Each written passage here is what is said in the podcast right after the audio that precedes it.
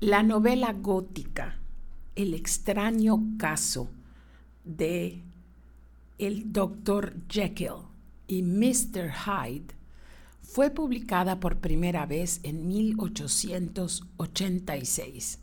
El autor era el escocés Louis Stevenson.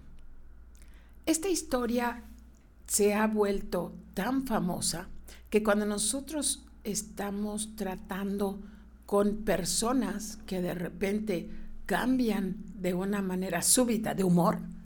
Eh, comentamos con el amigo que parece que está actuando como si fuera el doctor Hyde o el doctor Jekyll. Porque esa era la trama de la novela. De repente eh, la persona que se estaba eh, dentro de el doctor Jekyll era una persona buena, honesta, amable, bondadosa, y de repente algo pasaba en él que se trastornaba en un verdadero monstruo. La verdad es que todos los seres humanos vivimos con diferentes personalidades frente de nosotros según las circunstancias que nos ocupen. Si no, pregúntenle a una madre que de repente ve la salud o la eh, integridad de su hijo, de su hija amenazada, si no se va a volver en un monstruo.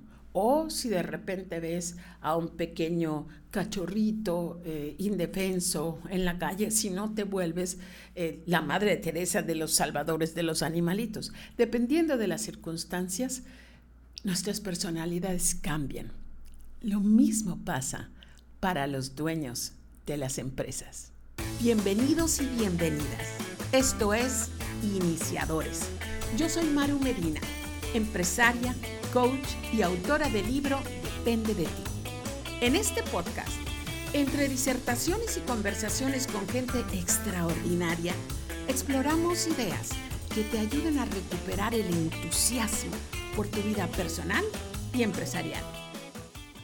En su libro El mito del emprendedor, Michael Gerber nos cuenta en las primeras páginas, apenas nos empieza a enseñar cuáles son los problemas de creer de que cualquier persona que abre una empresa ya es un empresario, ese es el mito, eh, nos empieza a platicar acerca de las tres personalidades que existen en cada empresa.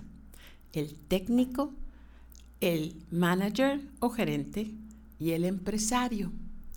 Y una vez tuve la oportunidad de escuchar a Michael Gerber en una plática y nos contó una historia que me pareció simpática y verdadera y a la que muchos de nosotros nos podemos relacionar, nos podemos identificar. Y él contaba esta historia al preámbulo de la explicación de las tres personalidades de las empresas.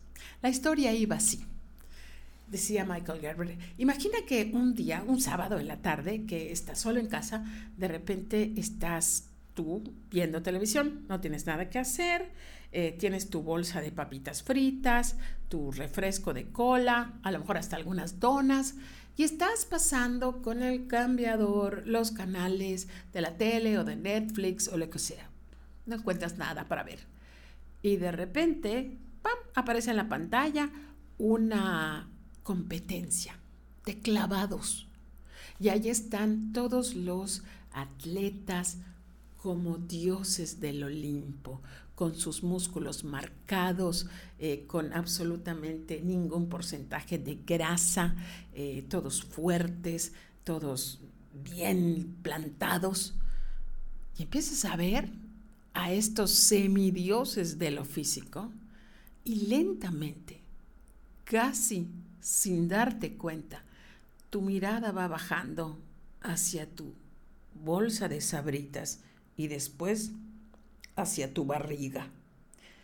Y dices, no puede ser que yo esté haciendo esto con mi cuerpo necesito hacer más ejercicio, necesito comer mejor, eh, necesito ya tomarme en serio esto de mi salud. Mira cómo están estas personas. Yo pudiera estar así si tuviera un poco de disciplina, pero no, esto es una barbaridad. y de repente te entra y se adueña de ti un hartazgo. Y vas a la alacena de la cocina y botas el pan y botas em, la pasta y ya empiezas a ver, que, hacer tu lista para comprar al día siguiente en el súper lechuga, manzanas, etcétera, etcétera. Y cuando amanece al día siguiente, te paras, te pones los tenis y sales a caminar.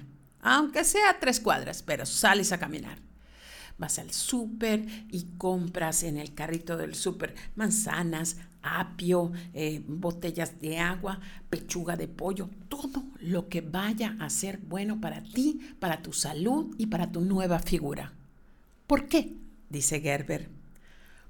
Porque el flaco ha entrado a ti.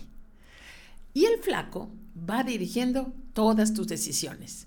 Te levantas temprano a hacer ejercicio, mides lo que comes, pesas la carne, preparas varias combinaciones de lechugas para ensaladas y además andas adoctrinando a todo el que se te pare enfrente, que esté comiendo un pedacito de pan. Deberías de hacer esto, deberías de hacer lo otro. Y por un tiempo el flaco está dominando y tú estás bien porque estás teniendo resultados. Cada vez que te paras en la báscula, estás bajando 300 gramos, medio kilo. Una semana bajaste un kilo. Y eso te llena de felicidad.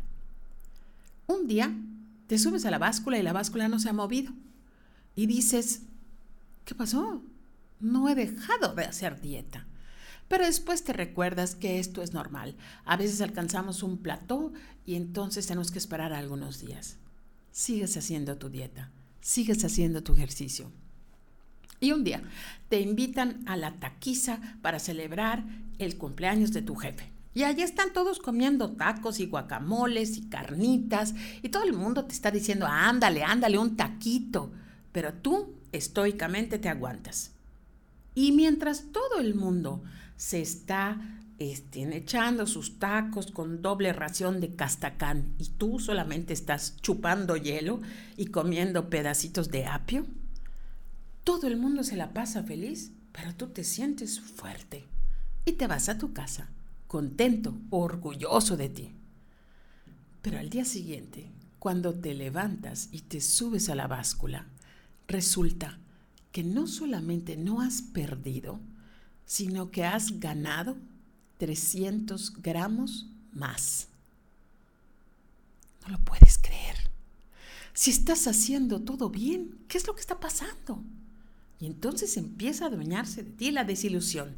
Y al día siguiente amanece, pero hay un poquito de frío. Está cayendo una pequeña lluvia que días antes no te hubiera parado.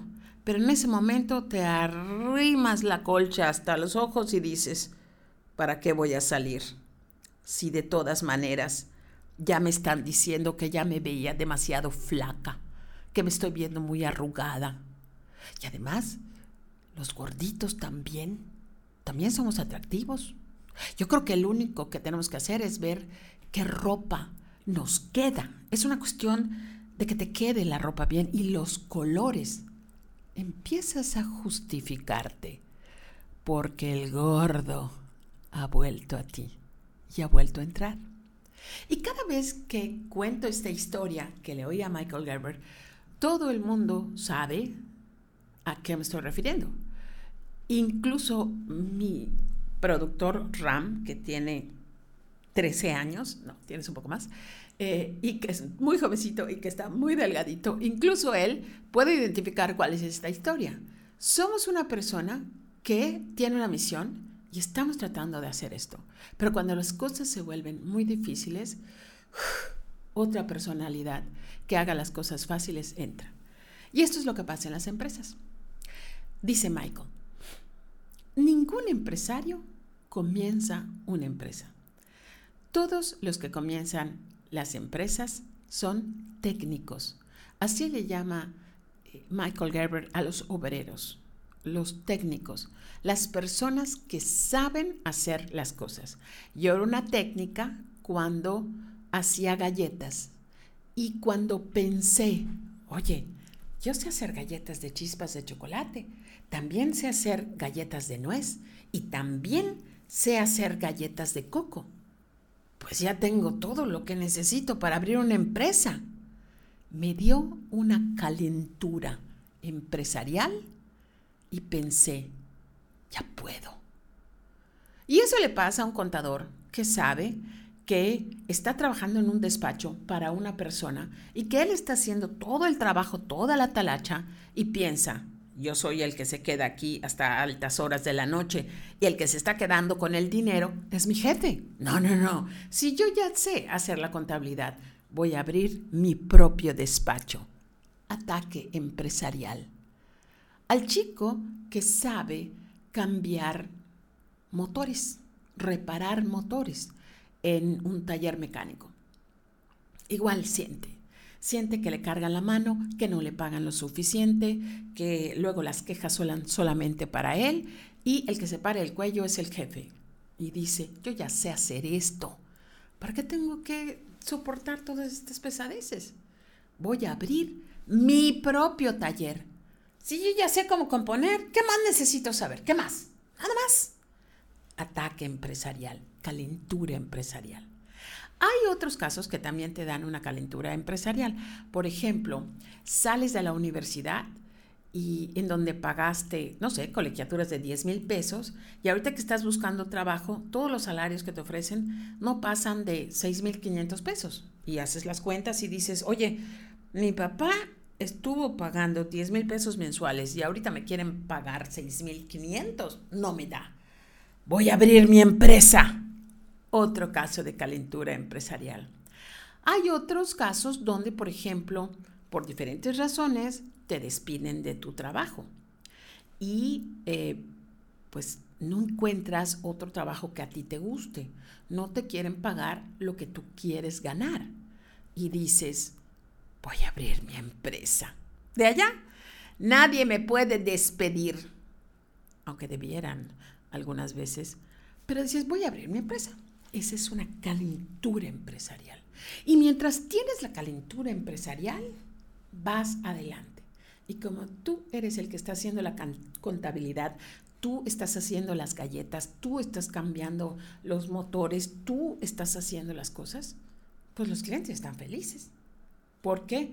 Todo el mundo sabe que nadie trabaja tan bien como el dueño.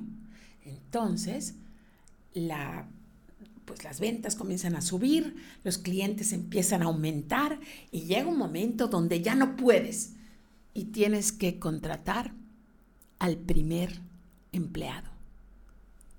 El manager o gerente entra en ti y dices, yo lo que necesito son gentes que vengan a trabajar conmigo, que me vengan a ayudar. El verbo que odio, ayudar. Que me vengan a ayudar para hacer todas estas cosas que estamos haciendo. Yo les voy a decir qué hacer, se los voy a enseñar, no todo, porque no quiero que me ganen la idea, pero lo suficiente para que me ayuden a llevar este programa. Y el primer día que vienen estos trabajadores, tú los esperas con una ilusión, es tu primer trabajador, Tienes el mandil bordadito, tienes la cachucha lista, tienes el, la camiseta del uniforme, todos bordados, preciosos, su taza con su nombre para que tome café. Y empiezas, según tú, a entrenarlo. Mira, lo que te voy a decir es que las galletas las colocas aquí, solamente les pones, la colocas de esta distancia, pones el timer, pones 11 minutos y ya. No, mira, te voy a decir cómo es la que vamos a cambiar. Estos son los cables que pones aquí, según tú diste una educación y una capacitación así de Harvard. Y te vas a hacer otras cosas porque tú ya tienes empleados y eres un empresario. Y de repente las llamadas comienzan ¿Cómo? ¿Que las galletas no salieron igual? ¿Cómo? ¿Que, ¿Que no estaba la docena completa? ¿Cómo? ¿Que no se cocieran todas las galletas? Y lo mismo en el taller. Y lo mismo en el despacho de contadores. Y entonces tú vas corriendo a ver a tus trabajadores. Y cuando entras ves y dices, claro, pero ¿cómo? ¿cómo? ¿Cómo van a salir igual? ven acá, fulanito, ven acá, menganito, ¿no te dije que lo hagas así y así y así? No me acuerdo, no me acuerdo, don, no me acuerdo, doña, no me acuerdo, Maru. Yo, yo, yo no me acuerdo que me hayas dicho eso. Porque las cosas que decimos se las lleva el viento. Si no está escrito, no existe. Pero ese es tema de otro podcast. El caso es que empiezas a ver que están haciendo todo de la manera en que tú no les enseñaste. Las cantidades, las distancias, los tiempos, el, el quilaje, o sea, todo lo que tienen que hacer, lo están haciendo de una manera diferente. Obvio, entonces tú quieres arreglarlo y les dices, hazte un lado. Yo ahorita hablo al cliente y lo tranquilizo. Ahorita yo veo que se cuezan las galletas bien. Yo voy a cambiar esas bandas del motor porque creo que no confío en ti. Ahorita voy a checar cómo pusiste los impuestos porque no vaya a ser que le cobren al cliente de recargos. Y empiezas a hacerlo todo porque tú sí lo sabes hacer bien. Y todo el mundo se empieza a hacer un lado.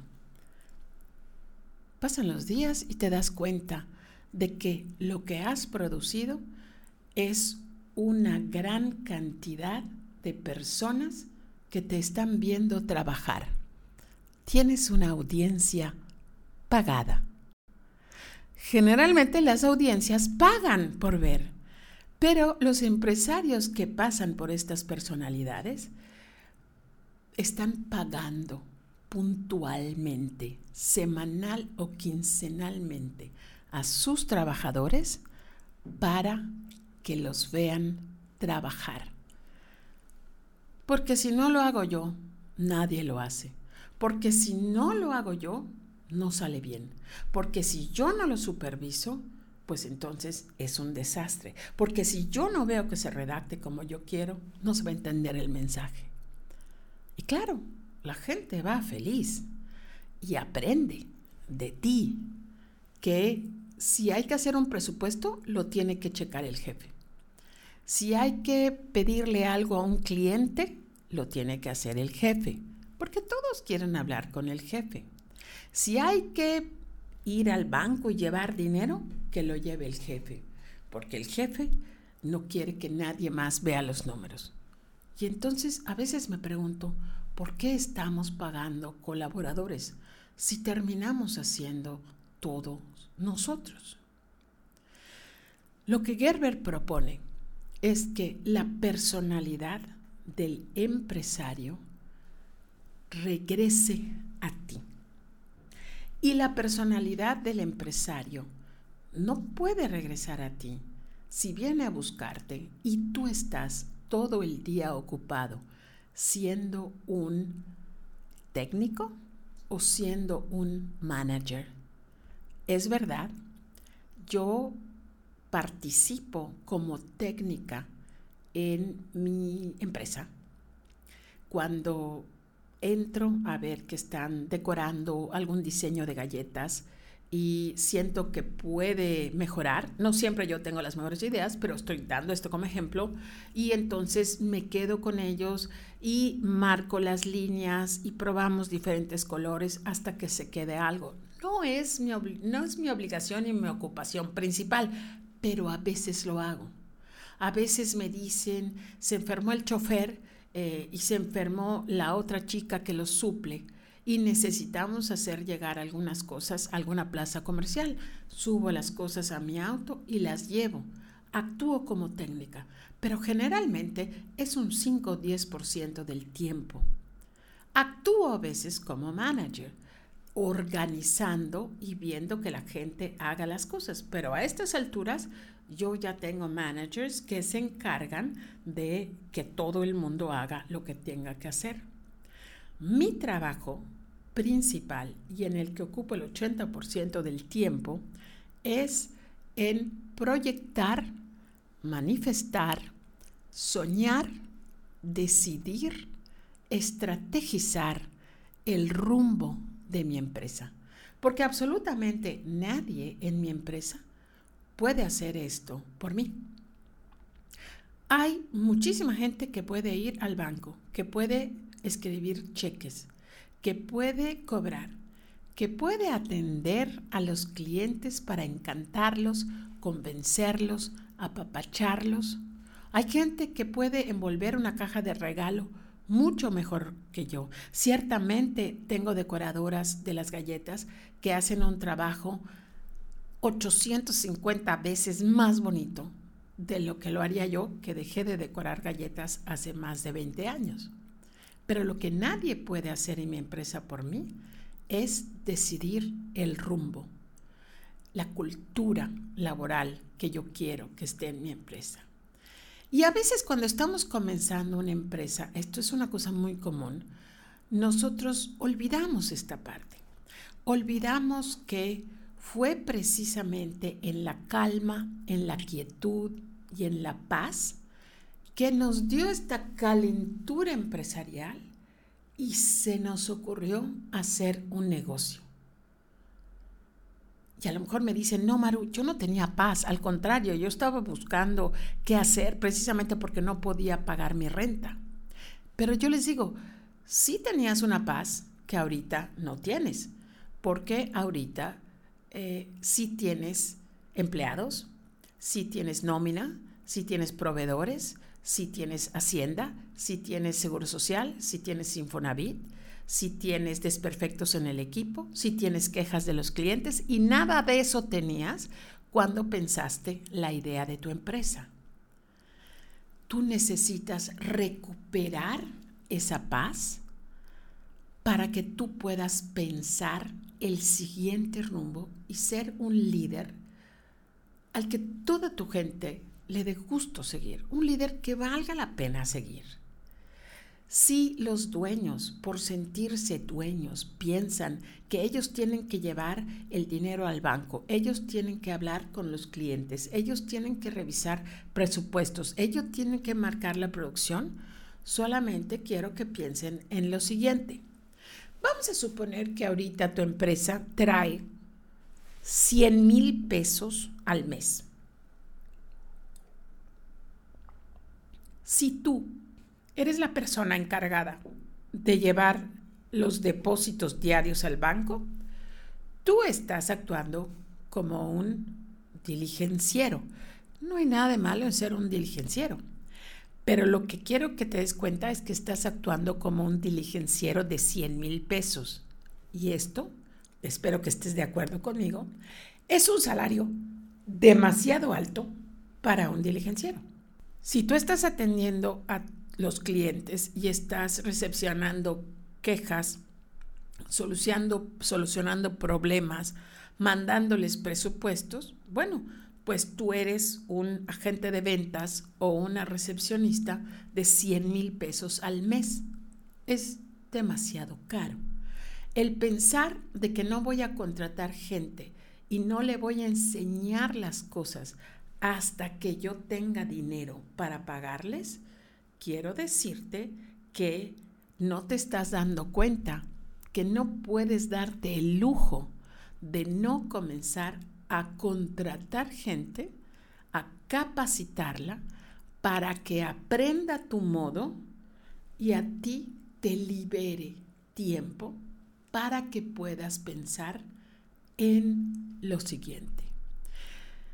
No he tenido nunca un alumno en más de 12 años que no haya comenzado como técnico en su empresa.